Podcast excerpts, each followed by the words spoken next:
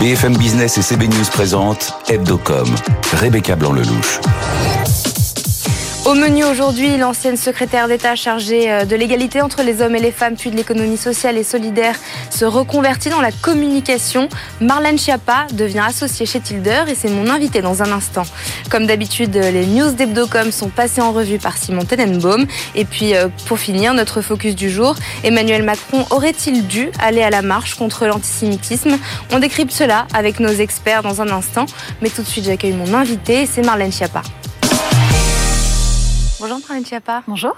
Merci d'avoir accepté cette invitation. Merci de m'avoir invité. Vous faisiez euh, partie du gouvernement d'Emmanuel Macron depuis 2017 euh, en tant que secrétaire d'État chargé de l'égalité entre les hommes et les femmes, puis euh, de l'économie sociale et solidaire jusqu'en juillet dernier. Et vous avez annoncé cette semaine rejoindre le privé en tant qu'associé au cabinet de conseil de communication Tilder. Pourquoi la com? La com, c'est mon métier d'origine.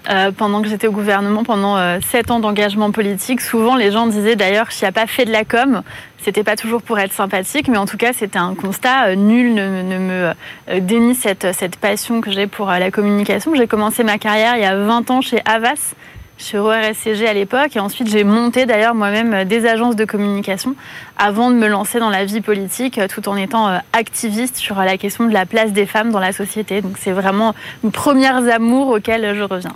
Et alors justement, pourquoi Tilder et pas une autre agence comme Avas ou Publicis?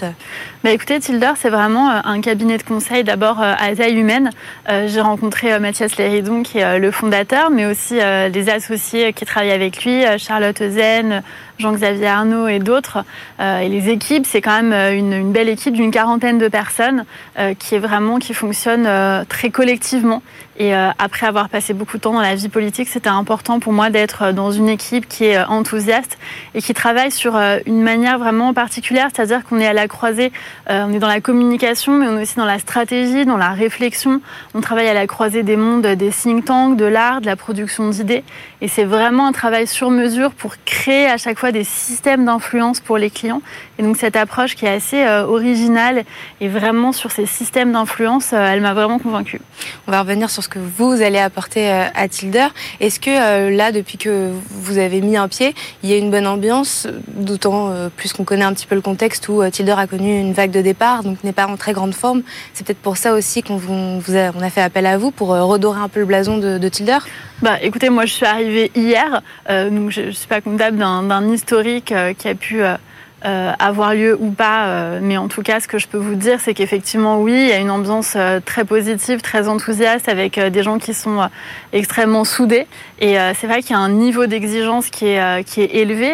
Mathias Léridon, qui dirige Tilder, il, donne vraiment tout pour les personnes qui l'accompagnent. J'ai pu le constater depuis les, quelques semaines, voire mois maintenant. Vous savez, j'ai eu la chance de pouvoir prendre mon temps pour me décider. Et du coup, j'ai beaucoup échangé. Et j'ai échangé avec des gens qui étaient aussi des clients ou des partenaires de Tilder et qui, enfin, personne ne, nie euh, la très grande compétence professionnelle qui est apportée par le cabinet Tilder, l'expertise qui est là leur le réseau euh, euh, fort et puis la puissance des idées, de la réflexion qui peut être mise en place. Moi, je vous disais, j'ai échangé avec ceux qui sont mes associés dorénavant, qui sont rentrés pour certains, comme Jean-Xavier dont je parlais précédemment, qui est rentré vraiment en bas de l'échelle et qui est là depuis maintenant des années, qui contribue à la direction de cette agence aujourd'hui. C'est le cas de Constance Hainaut, Charlotte Zen et d'autres personnes qui sont là euh, depuis des années et qui veulent accompagner justement cette évolution de Tilder. Et moi, en tout cas, je suis très heureuse de, de rejoindre cette équipe euh, qui a eu la gentillesse de m'accueillir de manière très chaleureuse. Va revenir sur votre recrutement et votre arrivée là-bas. Euh, vous avez été contrainte de quitter euh, le gouvernement, notamment euh, après l'affaire des subventions du Fonds Marianne.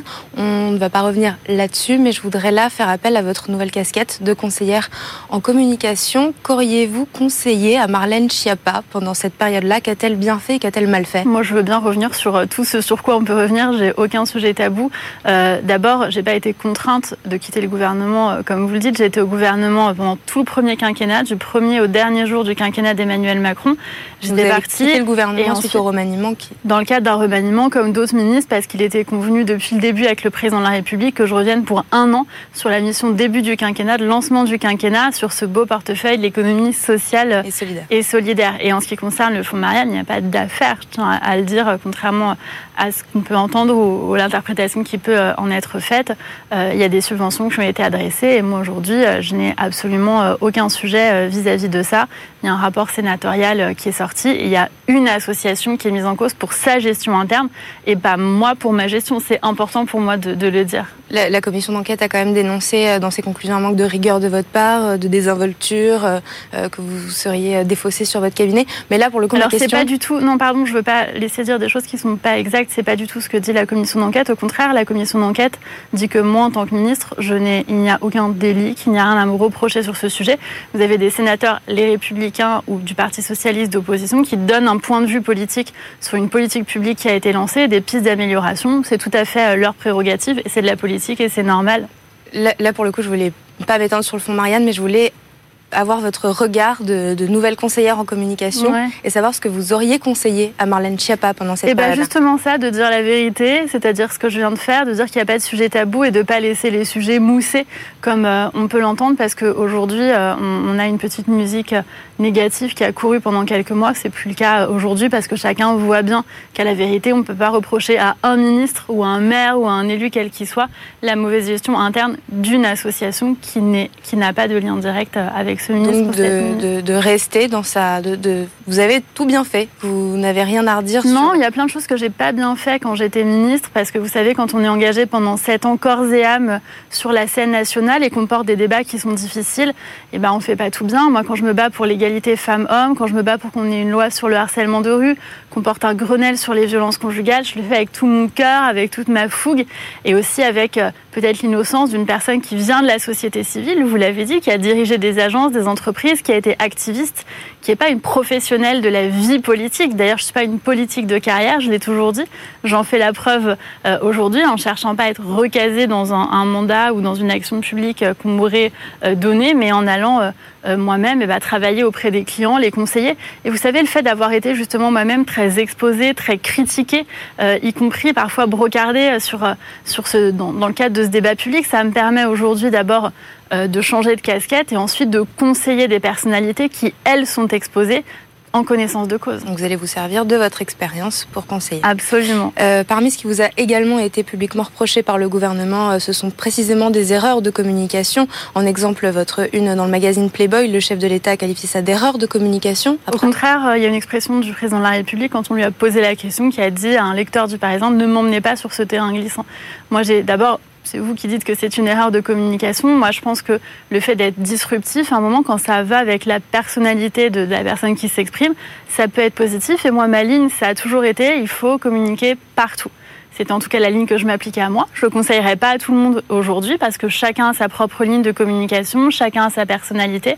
Mais en tout cas, moi à ce moment-là, ma ligne c'est. Vous considériez que vous deviez communiquer partout Bah moi, l'idée c'était de dire on va aller dans les endroits où le discours sur les droits des femmes euh, n'est pas perméable, dans un peu ces territoires perdus du consentement, dans lesquels on ne parle pas de MeToo, des débats sur euh, le droit des femmes à disposer de leur corps, par exemple, et on va faire une stratégie du cheval de Troie en rentrant dans ces espaces médiatiques et en allant en parler. C'est pour ça, par exemple, aussi que pendant les Gilets jaunes, j'ai voulu créer des espaces de débat, y compris sur les plateaux télévisés, pour pouvoir aller partout et essayer de renouer un petit peu ce lien euh, entre euh, les politiques euh, et la population. Ça a fait un peu quand même polémique. Si vous deviez refaire cette couverture, vous la referiez?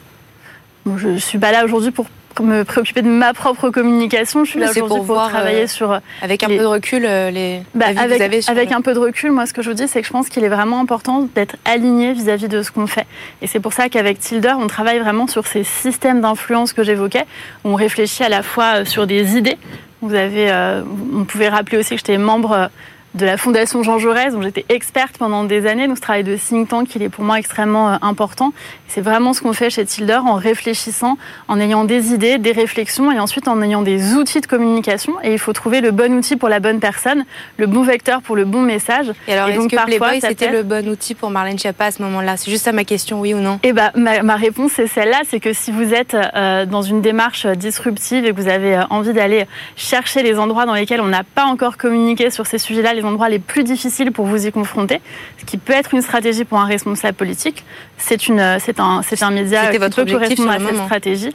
Exactement. En revanche, si vous avez une stratégie vraiment B2B ou si vous voulez communiquer sur autre chose, par exemple, moi aujourd'hui, je veux communiquer sur le fait que j'ai rejoint Tilder et qu'on accompagne des organisations, des entreprises, leurs dirigeants, exactement dans, dans leur stratégie, dans la réflexion autour de leur communication. Eh bien, je viens chez vous pour parler de cela. Eh ben, vous êtes la bienvenue. Et justement, l'année dernière, dans l'émission, nous avions euh, une séquence où nous avions décrypté cette fameuse euh, une de votre couverture dans Playboy. Et Mathias Léridon était venu sur mon plateau. Il vous défendait, il défendait cette stratégie euh, de communication. Est-ce qu'il vous a conseillé avant de vous recruter ou c'est une coïncidence? Non, pas du tout. C'est vraiment une coïncidence. On avait beaucoup d'amis communs. On s'est rencontrés pour la première fois. J'avais déjà quitté le gouvernement. Mais comme quoi, vous voyez, ce, coup de cœur professionnel que j'ai eu pour Mathias Léridon, il était justifié. et il était, je crois, important. En tout cas, pour moi, c'est vraiment euh, une, très belle rencontre euh, que j'ai pu faire. Et d'ailleurs, je remercie les personnes qui nous ont mis en lien. Je peux mentionner Philippe Lemoine, qui est membre de l'Advisory Board, pardon, c'est pas si facile à dire, euh, de Tilder, et Sakina Emsa, qui est une styliste, qui est une amie et, qui, est, et qui fait aussi appel au service de Tilder. Et donc, comment ça s'est passé et qu'est-ce qu'il vous, qu'est-ce qu'il attend de vous? Est-ce qu'il vous a donné des missions ou pas encore? Oui, j'ai des missions, oui, bien sûr, je vais en travailler avec euh, un certain nombre de missions. Mais écoutez, d'abord, vous connaissez mon engagement sur la question de l'égalité entre les femmes et les hommes. Donc j'ai forcément un penchant sur l'accompagnement des femmes dirigeantes pour euh, les aider à, prendre toute leur place, les accompagner en tout cas dans leur réflexion, dans leur euh, stratégie. C'est ce que j'ai fait pendant dix ans quand j'ai présidé mon association qui s'appelait Maman Travail, pour laquelle on a déjà essayé d'aller œuvrer dans les entreprises pour évangéliser sur la question de la place des femmes, de l'articulation vie professionnelle, vie familiale mais aussi de la parité et, du fait de percer ce fameux plafond de verre qui existe encore pour les femmes. Et pour ça, c'est vrai que les femmes ont peut-être moins euh, l'intuition euh, de se mettre en avant elles-mêmes que les hommes. Elles savent aussi que si elles le font, elles vont avoir peut-être... Euh, parfois une forme de backlash. C'est vrai que Tilder, c'est des, communicants qui sont généralistes. Il y a de la communication, je dirais, générale, stratégique, habituelle. Il y a 15 à 20 de communication qui est de la communication de crise à proprement parler. Puis il y a beaucoup de communication d'engagement. Et ça, je pense que c'est extrêmement important. En fait, Tilder fonctionne un peu comme une entreprise à mission et chaque personne qui est engagée, chaque partenaire chez Tilder a aussi ses propres causes, euh, les propres enjeux euh, qu'il défend euh, lui-même ou elle-même. Et en ce qui me concerne, évidemment, c'est cette question de la place des femmes dans la société et dans l'économie. Et j'en profite pour vous dire et pour dire à nos téléspectateurs qu'on est bien en manque de femmes sur le plateau euh, de Good Morning Business dans BFM ah, Business. On peut vous aider à euh, Au sujet de la succession de Mathias Léridon, euh, c'est une question qui m'est venue. Est-ce que ça vous pourrait vous intéresser un jour? Est-ce que ça a été abordé? Moi, j'arrive pas du tout en réfléchissant succession. J'arrive voilà, en rejoignant vraiment cette équipe. C'est une aventure collective. Vous savez, quand on est ministre aussi longtemps que je l'ai été, on est habitué à être dans des positions de pouvoir, mais le pouvoir isole aussi. On est assez seul finalement euh, dans son quotidien. Donc c'est assez plaisant d'être avec euh, des collègues, de pouvoir euh, échanger, travailler, être avec des associés et d'être en groupe pour voilà réfléchir ensemble, avoir des regards croisés et, essayer de faire de l'intelligence collective. en tout cas, à ce stade, Mathias Léridon dirige Tilder et il est extrêmement présent et à la fois euh, bienveillant aussi avec les équipes pour euh, soutenir les jeunes, les faire monter en compétences. Vous avez aussi bien euh, des associés, je pourrais citer l'ancien ministre Jean-Marie Bockel, qui est également membre et bien de Tilder, qui est donc désormais l'un des, des, associés avec lesquels je travaille, mais aussi des jeunes qui sont des jeunes qui viennent d'arriver, qui sont des consultants juniors, qui sortent de l'école, qui ont parfois une ou deux premières expériences professionnelles et qui ont envie justement aussi de, de participer à cette aventure. Et la taille humaine de Tilder, elle permet ça justement, elle permet cette proximité de tous avec tous et de tout avec toutes. Est-ce que vous allez euh, prendre un rôle dans la campagne euh, et choisir un candidat pour 2027 euh, par le biais de Tilder? Alors pas du tout. En fait, Tilder, on conseille vraiment des entreprises, des organisations, des dirigeantes ou des dirigeants. On peut avoir des engagements pro bono aussi pour des ONG ou des associations, mais Tilder n'a jamais touché un euro d'un responsable politique. C'est vraiment pas un champ d'activité dans lequel on est engagé en tant qu'agence. Après, moi, en tant que citoyenne, j'ai un engagement citoyen comme euh, chaque électeur et chaque électrice, et même un peu plus puisque je reste élue euh, de Paris, euh, à la région Île-de-France, et c'est un engagement bien sûr qui est important. Et pour finir, une question d'actualité, auriez-vous conseillé à Emmanuel Macron de se rendre à la marche contre l'antisémitisme dimanche dernier?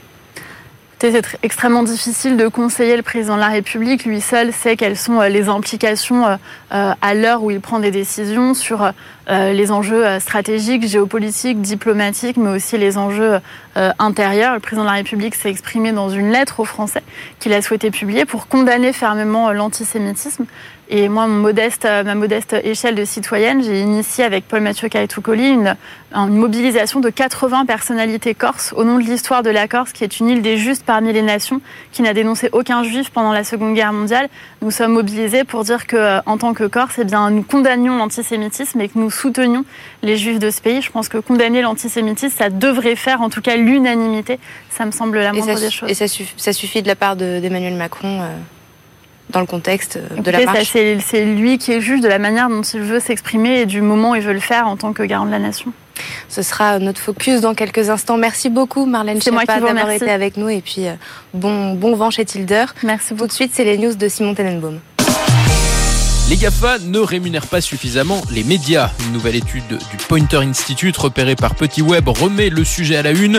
Selon ces chercheurs, Google et Meta devraient reverser entre 12 et 14 milliards de dollars aux éditeurs américains chaque année. Grâce à une nouvelle méthodologie, ils ont calculé la valeur apportée des médias aux recettes des deux grandes plateformes en comparant par exemple le comportement d'un utilisateur de Google Search avec ou sans lien d'actualité. Réaction en France du président du Geste qui représente les éditeurs qui abonde. Malgré les droits voisins, les médias français touchent 50 millions d'euros par an de Google et Facebook. Si on reprend l'étude américaine, les deux plateformes devraient reverser 2 milliards aux éditeurs, estime le geste. Partage de revenus toujours, sauf que cette fois Google passe à la caisse. Le moteur de recherche reverse 36% de ses revenus publicitaires à Apple quand ceux-ci sont réalisés via son navigateur Safari. Le chiffre longtemps tenu secret a été dévoilé pendant le procès antitrust qui vise en ce moment Google aux États-Unis. Ce deal entre les deux géants de la tech qui fait de Google le moteur par défaut des appareils à la pomme est au cœur des accusations de la justice américaine.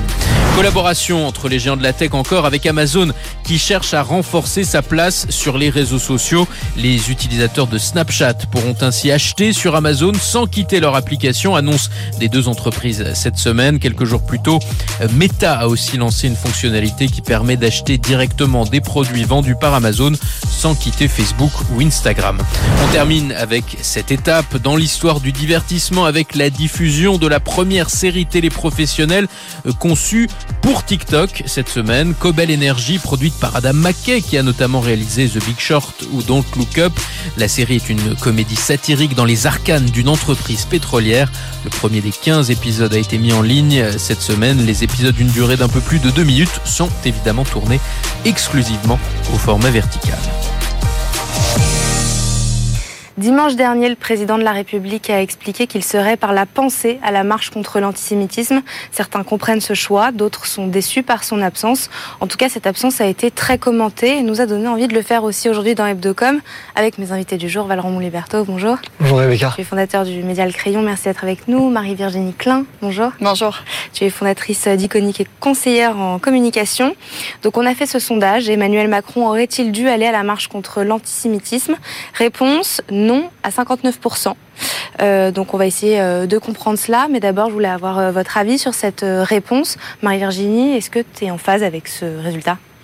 C'est une question très compliquée, très compliquée. Et d'ailleurs, Emmanuel Macron lui-même a mis beaucoup de temps avant de se décider à aller ou non à cette manifestation. Et donc, je pense que une des raisons des protestations autour du fait qu'il n'y soit pas allé est liée à cette hésitation et au fait d'avoir dit qu'il n'irait pas au dernier moment. Valorant euh, Moi, je pense que c'est dommage, et enfin, en tout cas, à titre personnel, je trouve ça, euh, d'un point de vue de citoyen, dommage qu'il n'y soit pas allé. En revanche, d'un point de vue politique, euh, très prince de Machiavel, pour le coup, je pense que c'est un bon choix de sa part de ne pas y être allé. Et, et ouais, alors je, je rejoins, euh, je rejoins cette euh, cette idée, c'est-à-dire qu'en fait, il a fait un choix jupitérien. Il y a, il y a deux types de présidents. On peut incarner deux types de présidents. Le président euh, qui est le président des Français ou le président qui est le premier des Français. Là, il a renoué avec les tout débuts de son premier quinquennat. Où, vous savez, on disait qu'il était déconnecté, qu'il était au-dessus, en hauteur, etc. Et c'est vraiment ce choix-là qu'il a voulu faire en n'y allant pas. On peut le regretter parce qu'il y a il y a un précédent à ça et qui n'a fait qu'augmenter l'insatisfaction du fait qu'il n'y avait pas, c'est le président Mitterrand qui était allé il y a 30 ans à une manifestation euh, à Carpentras après la profanation d'un cimetière juif. Et c'est vrai que par contraste, par contraste, c'est assez étonnant euh, de voir qu'il a fait un choix radicalement opposé à celui de son prédécesseur d'il y a 30 ans. Et on écoute euh, justement Emmanuel Macron à ce sujet. La place d'un président de la République n'est pas d'aller à une marche, je le regrette. Et les exemples qui ont été pris n'ont pas lieu d'être. La dernière fois qu'un de mes prédécesseurs a été à une marche, c'était le lendemain d'un attentat, avec deux millions de personnes et plusieurs dizaines de chefs d'État et de gouvernement qui étaient dans la rue en France. Était-ce le cas dimanche dernier?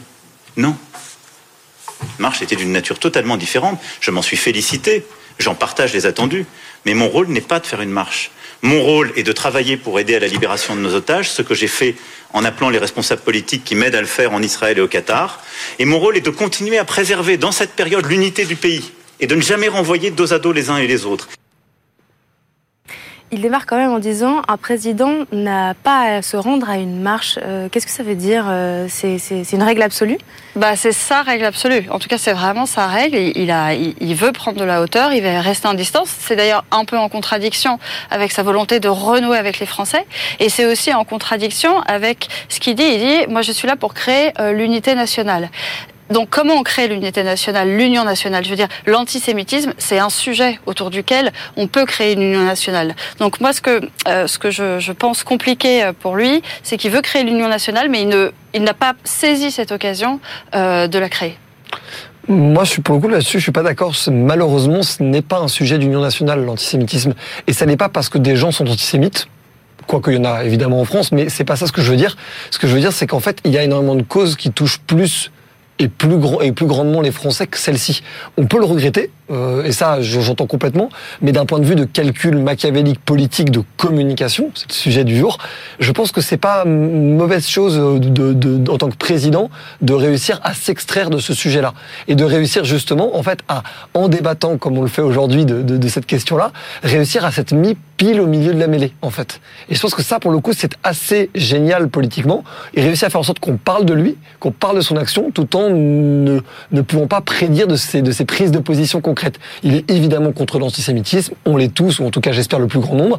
En revanche, il estime que le, moment n'était pas assez unique et pour être très franc, je trouve que vu que ça vient quand même d'un conflit qui n'est pas sur le sol français et même pas sur le sol européen, c'est plutôt bien vu parce que si jamais il y avait eu des si jamais il y a des attentats et on espère que ce sera pas le cas, mais dans un an ou dans deux ans, ça rendra la marche qu'il y aurait dans ces attentats dans un an, dans deux ans, comme celle que François Hollande avait vécue en 2015, vachement moins percutante parce qu'il s'est déjà plié à différentes marches sur différents sujets. Et en plus, et c'est là, je pense, le plus dangereux, c'est que ça l'expose à devoir à chaque fois être à chacune des marches, à chaque fois que quelqu'un a une cause nationale à défendre.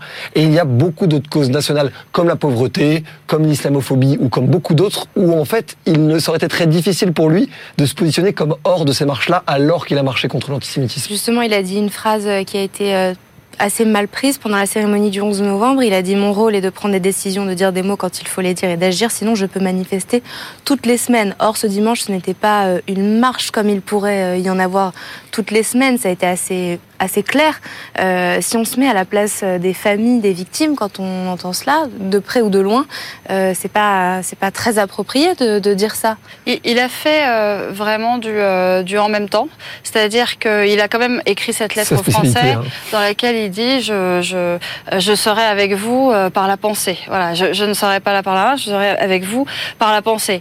Il aurait pu aussi faire un pas de plus, c'est-à-dire quelque chose de, de, pas manifester, parce qu'on peut comprendre qui défendent le fait qu'ils ne, qu ne pas euh, manifester, pour ce qu'on vient de dire euh, au début, mais il aurait pu aller saluer, par exemple, tous les représentants. C'est Yael Braun-Pivet qui a lancé euh, l'initiative avec Gérard Larcher, le président du Sénat et la présidente de l'Assemblée nationale. Il aurait quand même, voilà, pu faire un pas de plus parce que euh, ça renvoie à une partie de notre histoire qui est quand même une, une partie qui a énormément, euh, qui bouleverse aujourd'hui et qui est aujourd'hui extrêmement remué dans énormément de pans, je pense, euh, de notre société. Ce qui est juste compliqué, c'est que s'il va à une manifestation, ça aurait été l'exception. Et dans ce cas-là, euh, il aurait, ça aurait été euh, récupéré ensuite par deux prochaines manifestations. On leur aurait dit, vous avez choisi celle-là, pas la nôtre, et donc ça aurait été mal, évidemment mal perçu.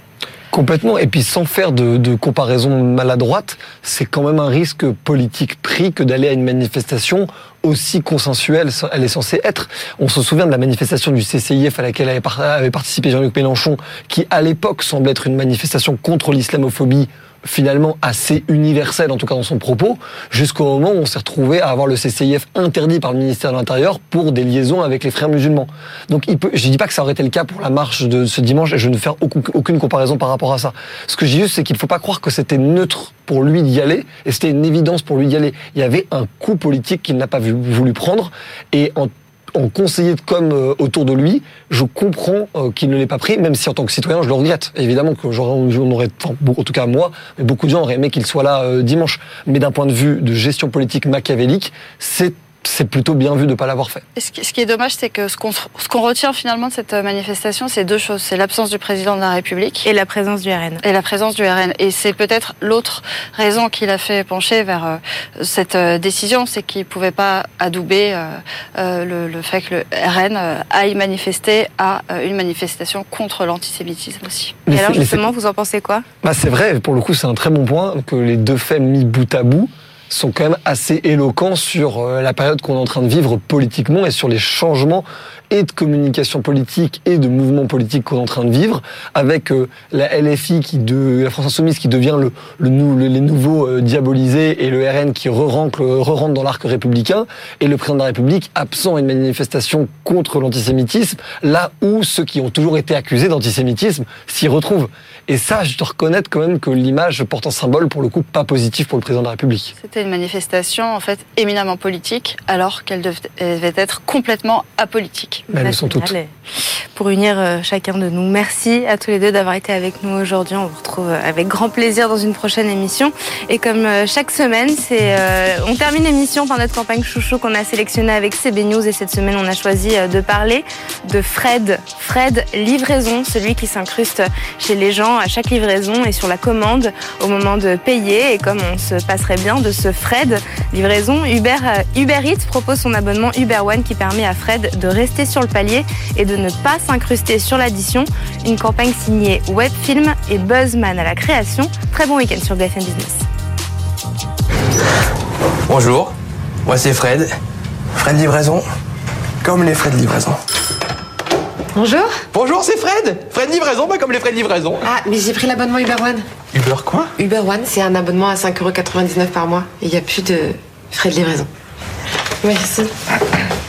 Avec l'abonnement Uber One, les frais de livraison vont rester à la porte. Peut-être le prochain? Ah non, il a aussi Uber One. Uber One, l'abonnement pour économiser sur Uber Eats.